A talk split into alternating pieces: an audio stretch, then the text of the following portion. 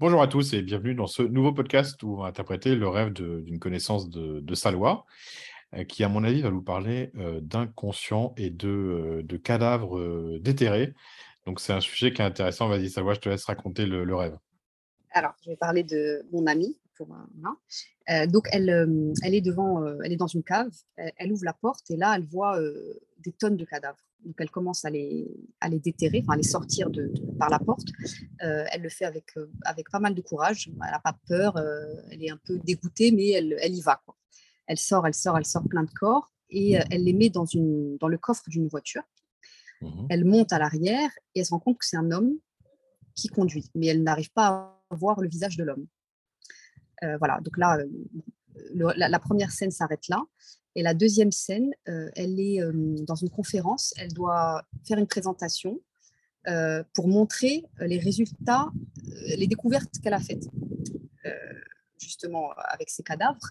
Et donc, elle a donné la clé qui contient toutes les infos à un vieux monsieur mmh pour qu'il lui fasse en gros le PowerPoint. Mmh. Et en fait, le mec a tout saboté. Et donc, il a, en gros, il a piqué les, trucs. Elle se retrouve à la conférence devant tout le monde sans pouvoir présenter euh, la découverte qu'elle a, qu'elle a pu faire.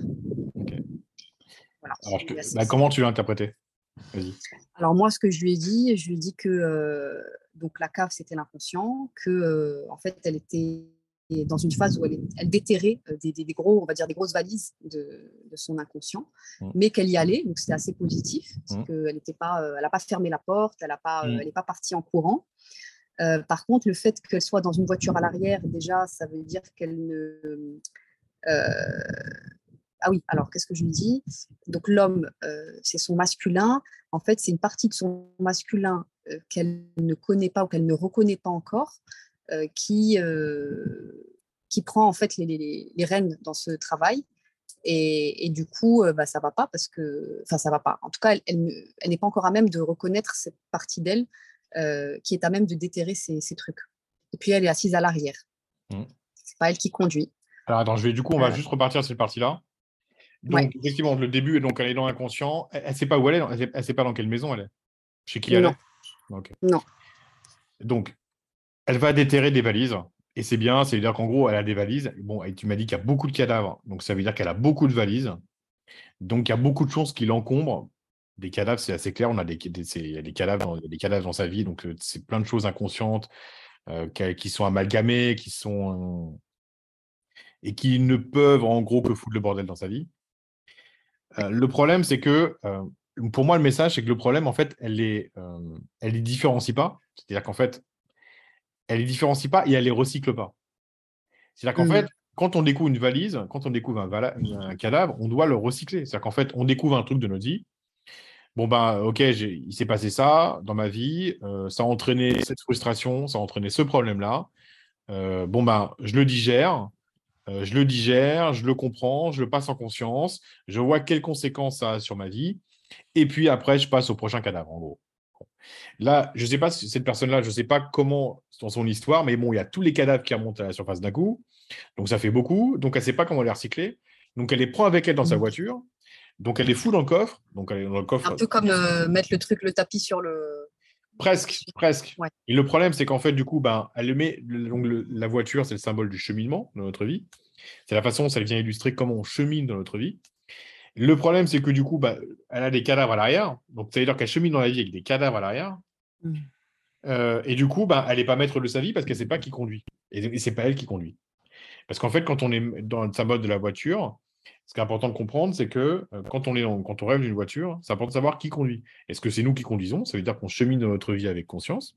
Ou est-ce que, par exemple, euh, n'importe quoi, c'est un personnage que je connais, un personnage que je connais qui conduit, un ami, par exemple, si j'estime que cet ami est courageux, donc c'est ben, le, mon courage qui, euh, qui, me fait avancer dans la vie. Mais bon, ça vient aussi dire que si j'ai besoin de courage pour avancer, ben, j'ai l'impression de vivre de l'adversité. on peut tout imaginer.